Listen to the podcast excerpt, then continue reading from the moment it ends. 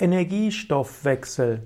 Energiestoffwechsel ist die Bezeichnung für die, den Abbau von energiereichen Stoffen im Organismus. Energiestoffwechsel ist also ein Ausdruck aus Biologie und Medizin.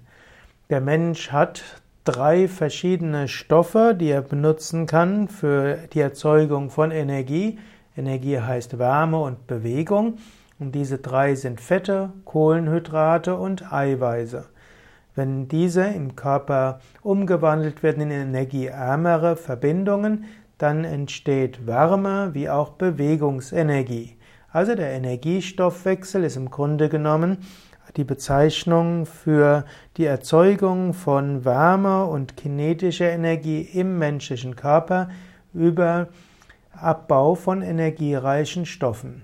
Die Energie wird typischerweise gemessen in Kalorien. Kohlehydrate, Fette und Eiweiße haben Kalorien und diese werden dann verwendet für Aufrechterhaltung der Körpertemperatur und Muskelarbeit, Organe, Erregungsleitung in Nerven und so weiter.